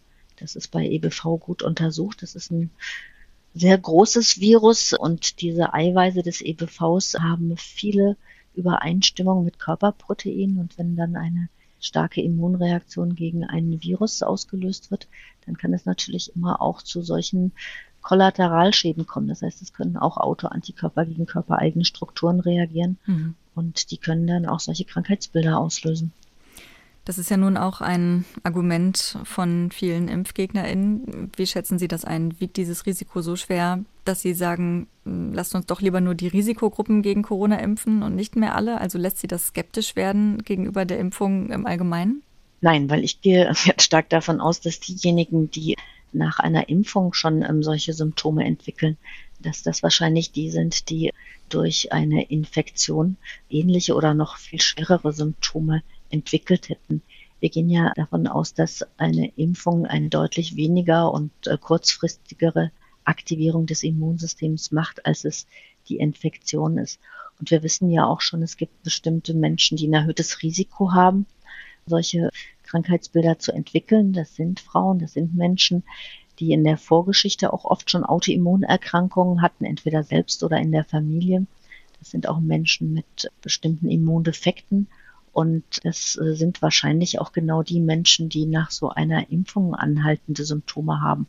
Aber das ist bislang natürlich nur eine Hypothese. Das gilt es genauer noch zu untersuchen. Hm. Also aber die Empfehlung ist ganz klar für die Impfung und äh, wir haben noch keine genauen Zahlen, aber ich denke, wir können auch relativ sicher davon ausgehen, dass das Risiko, so etwas nach einer Impfung zu entwickeln, sehr, sehr viel geringer ist als Post-Covid-Syndrom nach einer Infektion zu entwickeln. Da wissen wir schon, es betrifft jeden Zehnten. Mhm. Und wir haben ja relativ gute Daten aus den Zulassungsstudien und da sind solche Impfreaktionen, solche länger anhaltenden Impfreaktionen ja nur sehr, sehr selten beschrieben worden. Und wir sehen so etwas natürlich jetzt im größeren Umfang, weil ja auch so viele Menschen geimpft wurden. Genau, wir würden uns für ein absolutes Pro-Impfung aussprechen wollen und das auch allen unseren Patienten und Patientinnen in der Post-Covid-Sprechstunde empfehlen, wenn dies jetzt auch noch nicht erfolgt ist, dass die Impfung trotzdem sicher ist und dass wir uns absolut für die Impfung aussprechen. Und spielt es eine Rolle, damit wären wir dann jetzt schon beim großen Thema Therapie, ob die Long-Covid- oder Post-Covid-Symptome durch eine Covid-19-Erkrankung ausgelöst wurden oder durch die Impfung? Also ähm, momentan ist es ja so, dass wir bei den allermeisten Erkrankten sowieso nur eine symptomorientierte Behandlung machen. Mhm. Das heißt, wir können natürlich Dinge behandeln wie Schlafstörungen, die auch häufig mit einhergehen. Wir können ähm, Schmerzen behandeln. Wir gucken auch, gibt es Mangelzustände, die man, die man behandeln kann. Aber diese symptomorientierte Behandlung unterscheidet ja dann erstmal nicht, was ist jetzt der Auslöser gewesen, sondern was sind die Hauptbeschwerden und wie kann man den Erkrankten da am besten helfen. Mhm. Und wenn wir dann über gezielte Therapien sprechen, dann ist es auch wirklich wichtig, dass wir die Ursachen kennen, dass wir also wissen, was wollen wir da jetzt eigentlich behandeln? Wollen wir jetzt ein aktives Immunsystem behandeln? Wollen wir also ein Medikament haben, was eher die Entzündung bremst? Wollen wir ein Medikament haben, was gegen Auto Antikörper gerichtet ist, wollen wir ein Medikament haben, was die Durchblutung verbessert. Das heißt, wir behandeln beim Post-Covid-Syndrom momentan die Symptome. Das Ziel ist aber wirklich dann die molekulare Ursache zu behandeln, weil das alleine wird am Ende auch die Möglichkeit uns geben, dass wir auch die Patienten, die jetzt teilweise seit zwei Jahren so schwer krank sind, zu heilen. Mhm. Genau, am Anfang steht sicherlich, dass wir die Patienten erstmal gut klinisch versuchen zuzuordnen, dann die Diagnostik durchführen und dann schauen, ob wir symptomorientiert behandeln können. Wir haben uns schon zu einem ganz frühen Zeitpunkt mit den Kollegen der Psychosomatik verbunden, weil wir doch auch glauben, dass wir den normalen Weg, den wir sonst immer gehen, dass wir versuchen, erstmal alles somatisch abzuklären und Diagnostik durchzuführen und dann gegebenenfalls zu einem späteren Zeitpunkt noch die Kollegen der Psychosomatik Psychosomatik mit dazu bitten, um unterstützende, auch nicht medikamentöse Strategien den Patienten zu erläutern, dass wir eigentlich nicht so lange warten wollen, sondern dass wir parallel arbeiten wollen und nicht, weil wir jetzt noch nicht die Möglichkeit haben, kausal zu behandeln, sondern weil wir glauben, dass die Patienten davon auch schon zu einem frühen Zeitpunkt, auch schon während die Diagnostik durchgeführt wird, profitieren können. Unsere Kollegen der Psychosomatik haben verschiedene Post-Covid-Gruppen, wo auch Krankheitskonzepte erläutert werden und auch der Austausch mit anderen betroffenen Patienten als sehr hilfreich empfunden wird. Mhm. Ähm, deswegen gilt es zum einen, die Diagnostik durchzuführen, die klinische Phänotypisierung, dann zu schauen, ob ich etwas kausal behandeln kann, also wie zum Beispiel, wenn ich einen Hinweis für eine Immunbeteiligung habe und oder sonst symptomatisch behandeln kann und dann dem Patienten zusätzlich noch Therapieangebote der Psychosomatik anzubieten. Mhm. Also in dem Zusammenhang ist es, glaube ich, auch nochmal ganz wichtig, auch dieses Symptom der Belastungsintoleranz gut zu erfragen. Mhm. Und ähm, wenn es also wirklich dazu kommt, dass man auch nach leichten Belastungen schon Zunahme der Beschwerden hat, dann muss man auch ähm, Behandlungskonzept umsetzen, das sich Pacing nennt. Mhm. Das heißt, dann muss man auch schauen, wie viel kann ich im Moment noch machen und muss vermeiden, sich zu überlasten. Und das ist etwas, was auch nicht so ganz einfach ist in der Umsetzung, denn das ist individuell ja auch unterschiedlich. Und da versuchen wir, ähm, den Erkrankten dann auch Hilfestellung zu leisten. Da haben wir Informationsmaterial, da haben wir Tagebücher. Man kann auch über Pulsuhren erstmal versuchen, sich nicht zu überlasten. Und das ist ein ganz wichtiges Konzept bei Belastungsintoleranz. Denn wenn man gerade in der Anfangsphase der Erkrankung immer wieder versucht, in den normalen Alltag zurückzukehren, wenn es von dadurch immer wieder zu diesem Crash kommt, dann kann mhm. es sich auch immer weiter verschlechtern. Also diese Pacing-Strategien umzusetzen, ist ein wichtiger Aspekt in der Anfangsphase der Erkrankung.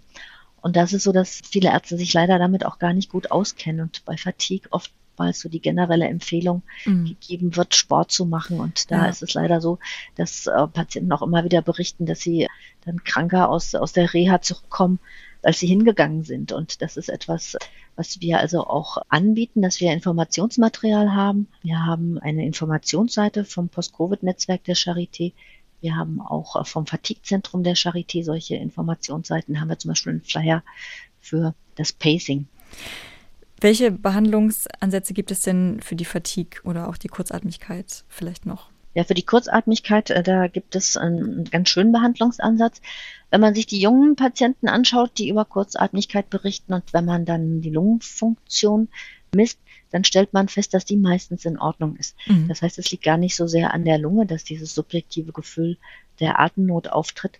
Mögliche Ursache ist, dass es die muskuläre Schwäche ist, denn die Muskeln, die ähm, signalisieren dem Gehirn auch, ich brauche mehr Sauerstoff, also atme schneller.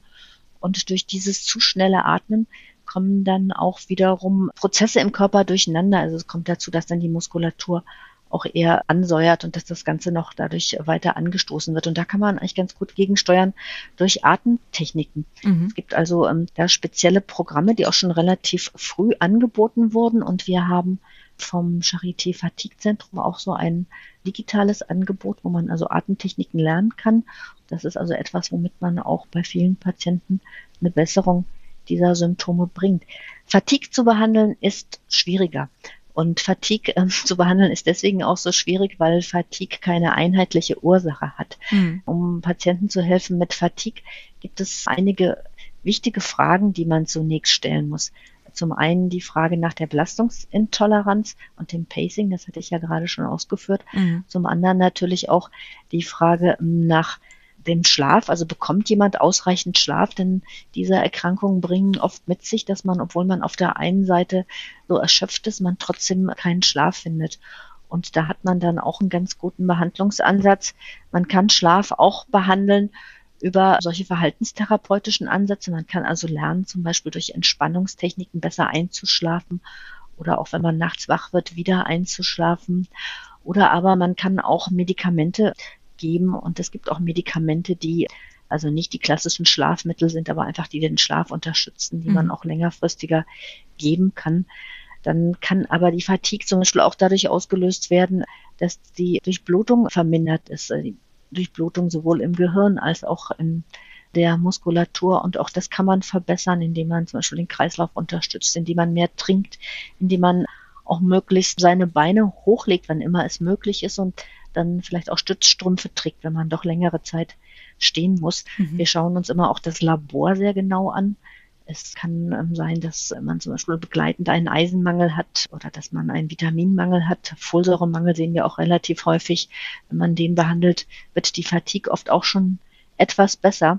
Aber bei den allermeisten Patienten mit Fatigue sehen wir jetzt, dass es auch über einen Zeitraum von anderthalb oder zwei Jahren bei vielen zu wenig oder keiner Besserung gekommen ist.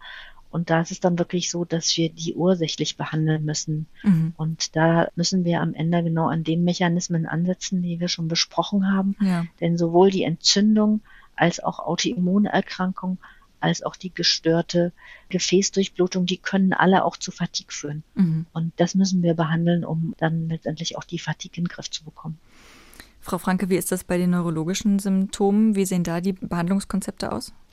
Wir behandeln die Patienten symptomorientiert, also am Beispiel des chronischen Spannungskopfschmerzes würden wir uns gemäß der prophylaktischen medikamentösen Behandlung zur Vorbeugung des Spannungskopfschmerzes orientieren. Bei Sensibilitätsstörungen gibt es auch Medikamente, die man einsetzen kann, symptomorientiert und dann bleibt es bei der Zusatzdiagnostik, ob wir einen weiteren Hinweis dafür finden, dass etwas Zusätzliches noch adressiert werden muss, zum Beispiel es da einen Hinweis für ähm, eine Immunbeteiligung gibt, die wir dann nochmal immunmodulatorisch auch behandeln würden, zum Beispiel mit Cortison oder auch mit Immunglobulingabe.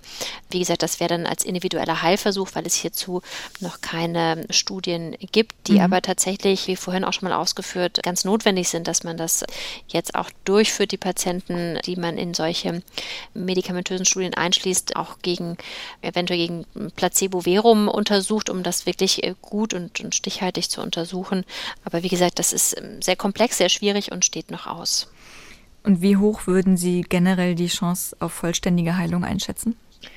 Also auch das muss man wieder, muss man wieder unterscheiden, was natürlich das für Post-Covid-Verläufe sind. Mhm. Es gibt da eine ganz aktuelle Studie aus Frankreich, die setzt so als Grenze die Monat zwei schon an. Die sagen also, wer nach zwei Monaten noch anhaltende Symptome hat, der hat leider ein hohes Risiko, dass die auch nach zwölf Monaten noch bestehen. Mhm. Und wenn wir uns unsere Patienten anschauen, die ähm, sich also in der Post-Covid-Fatigue-Studie befinden, dann sehen wir so, dass diejenigen, die das Vollbild von MECFS haben, jetzt anhaltend über anderthalb, zwei Jahre krank sind und sich insgesamt auch wenig geändert hat an der Krankheitsschwere. Sie kommen mit ihren Symptomen besser klar, sie kommen im Alltag etwas besser klar, aber die meisten sind so krank, dass sie auch nicht mehr in der Lage sind, ihren Beruf auszuüben oder nur noch mit großer Einschränkung. Hm. Die, die das Vollbild von MECFS nicht erfüllen, da sehen wir erfreulicherweise, dass es doch einigen ein Stück besser geht. Und da haben wir die große Hoffnung, dass diese Patienten auch heilen, nur durch die symptomorientierte Behandlung. Wobei wir auch da über jetzt Verläufe schon von bis zu zwei Jahren reden und auch das natürlich eine extrem lange Spanne ist für diese jungen Patienten, ähm, so dass wir gerade für diese Patienten äh, ganz dringend Medikamente brauchen. Und das ist etwas, was wir auch wirklich versuchen mit Nachdruck jetzt umzusetzen. Wir sagen, wir brauchen Therapiestudien mit Medikamenten, die auch schon zugelassen sind. Wir können keine neuen Medikamente entwickeln. So etwas dauert Jahre, wenn man in der Grundlagenforschung anfängt und dann bis so eine Substanz schließlich zugelassen ist. Nein, wir müssen Medikamente, die schon zugelassen sind, verwenden. Frau Fanke hatte ja schon eins genannt, zum Beispiel Immunglobuline. Das sind ähm, Ansätze, mit denen man Autoimmunerkrankungen behandeln kann. Nun sind Immunglobuline ähm, nur eingeschränkt verfügbar und das ist sicher keine Option für diese vielen Menschen. Aber wir haben andere Therapieverfahren, mit denen man auch Autoantikörper behandeln kann und die Immunabsorption ist ein so ein Verfahren, was wir in der Vergangenheit auch bei MECFS schon angewendet haben in Studien und auch sehen, dass es vielen Patienten helfen kann. Und der große Vorteil ist mit der Immunabsorption, das ist eine Technik, mit der werden die Autoantikörper einmal rausgewaschen. Man sieht also dann auch sehr schnell, ob es jemandem hilft. Und man kann dann auf dieser Grundlage auch im zweiten Schritt Medikamente anwenden, die dann etwas längerfristig auch wirken und die man dann auch wiederholt geben muss. Zum Beispiel gibt es Medikamente, die solche B-Zellen ausschalten, die Autoantikörper machen.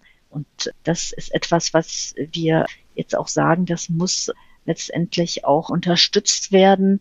Wir brauchen hier eine nationale klinische Studiengruppe, die also jetzt sehr schnell mit ähnlichen Studienprotokollen, mit einheitlichen Definitionen der Patienten, mit einem einheitlichen Biomarkerprogramm verschiedene solcher Behandlungsansätze prüft und zur Zulassung bringt, damit wir wenigstens dann in einem Zeitraum von vielleicht acht bis zwölf Monaten schon erste Medikamente hätten, wenn die wirksam sind, dann auch schnell zur Zulassung bringen können. Ja, das, was Frau Scheinbogen gerade dargestellt hat, das ist extrem wichtig, dass man hier tatsächlich das vorantreibt, was wir auch schon kennen, von anderen Erkrankungen kennen und auch dann übersetzt und mitnimmt für Post-Covid und dass man das gut untersucht in diesen, in solchen Therapiestudien.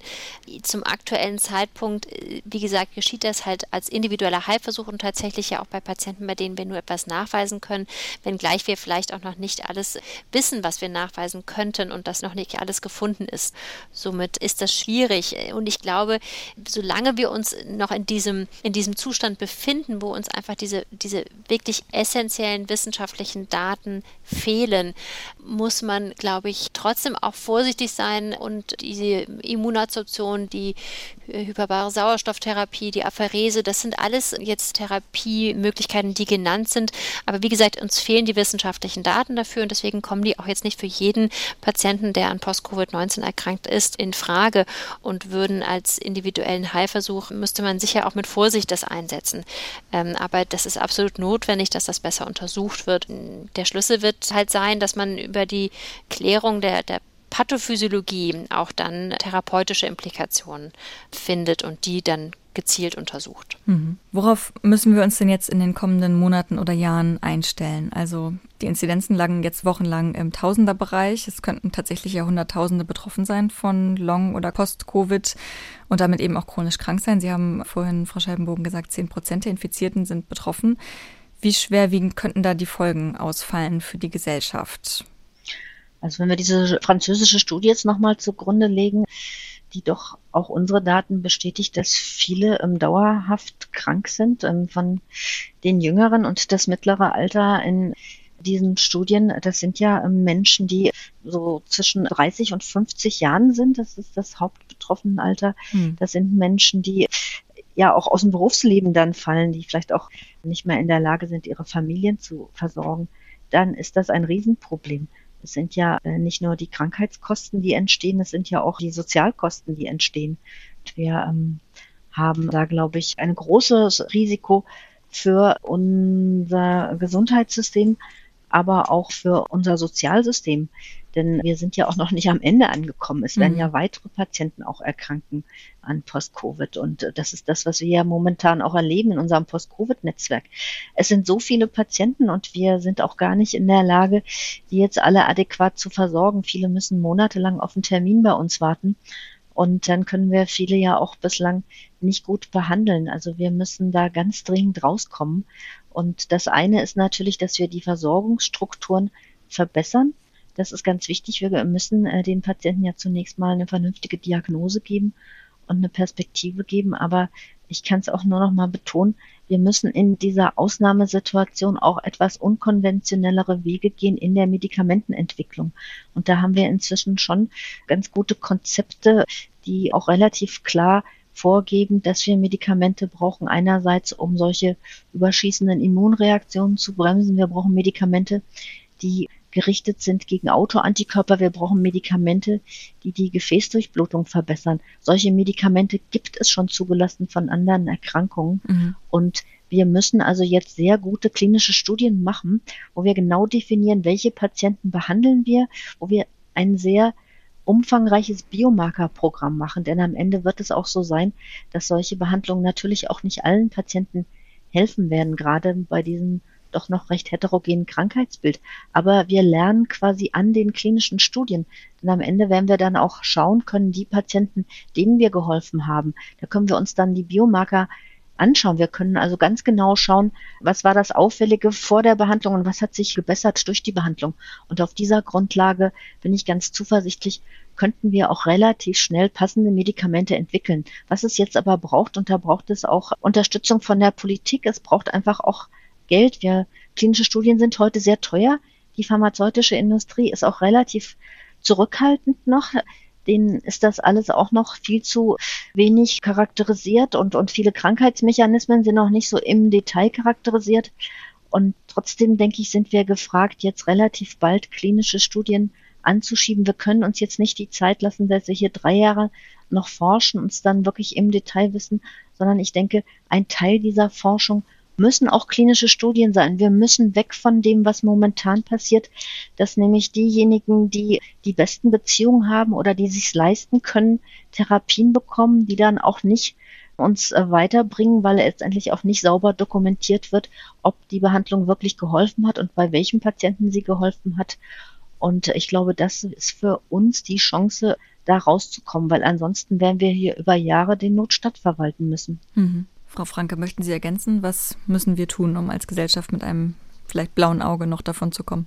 Mm, das wäre absolut ein Ruf an, an die Politik und auch an die Forschungseinrichtungen, dass sie Therapiestudien zu Post-Covid-19 unterstützen, dass sie diese mit auf den Weg bringen und die Kliniker und ja auch zum Beispiel die Arbeitsgruppen von Frau Scheibenbogen, von uns unterstützen in der Untersuchung zur Pathophysiologie, aber dann halt auch zur effektiven Behandlung dieser Patienten.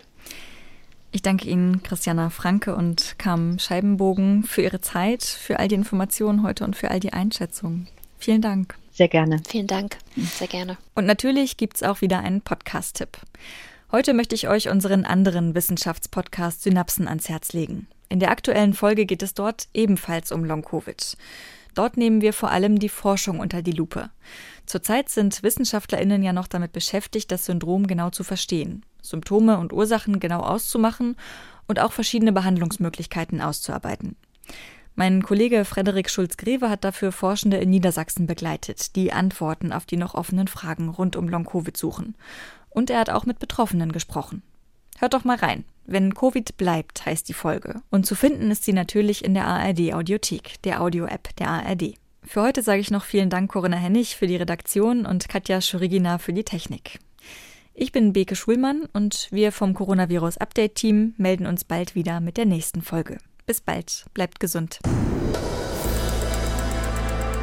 Das Coronavirus Update. Ein Podcast von NDR Info.